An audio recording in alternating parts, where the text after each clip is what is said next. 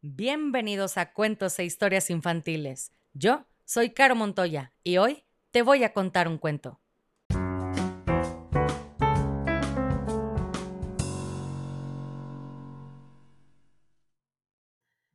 Y el cuento del día de hoy se llama La fórmula del doctor Funes.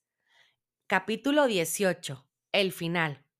Y sí es el final porque es el último capítulo de este libro que está tan padre, lleno de aventuras. Yo creo que lo voy a extrañar. Y dice así. Todo pasaba, como quien dice, de la manera más normal, hasta que un día Pablo y yo llegamos cansados de la escuela. Una buena sorpresa nos esperaba al abrir la puerta. Había en la casa un nuevo gato. Pensamos que mis papás estaban tan encariñados con el otro que habían decidido comprar uno más grande para que cuidara del chiquito y le hiciera compañía. Pero por desgracia no fue así. Lo supimos cuando mi mamá entró al departamento. Martín y Pablo, nos gritó furiosa, esto ya ha ido demasiado lejos.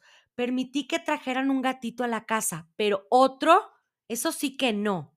No sé cómo le van a hacer, pero en este mismo momento le regresan ese gato a su dueño. Pablo y yo nos quedamos viendo a los ojos. Antes de contestarle a mi mamá, a los dos nos entró la misma duda. Nos pusimos al instante a buscar al gatito. No lo encontramos por ningún lado.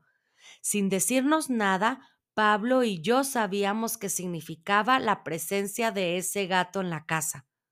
La fórmula había dejado de surtir efecto y el gatito había regresado a tener la misma edad que tenía antes de tomar la leche con gotitas que le había dado el doctor Funes. En ese momento, aunque con tristeza que solo yo notaba, Pablo encontró la manera de solucionar el problema.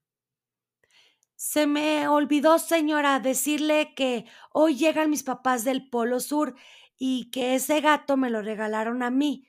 Ya dentro de un rato tendré que irme. Los voy a extrañar. Yo también te voy a extrañar, le dije. Pero vendrás pronto a visitarnos, ¿no es cierto? lo invitó mi mamá. Además, espero conocer pronto a tus papás. Hicimos la maleta de Pablo y luego lo acompañé a su departamento. Me pidió que lo dejara solo no quiso que estuviera presente cuando llegara el momento de transformarse nuevamente en el doctor Funes. Desde entonces, cuento los días que faltan para que las jacarandas empiecen a echar sus flores.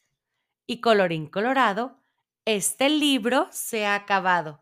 Y si no eres feliz, has fracasado como lombriz.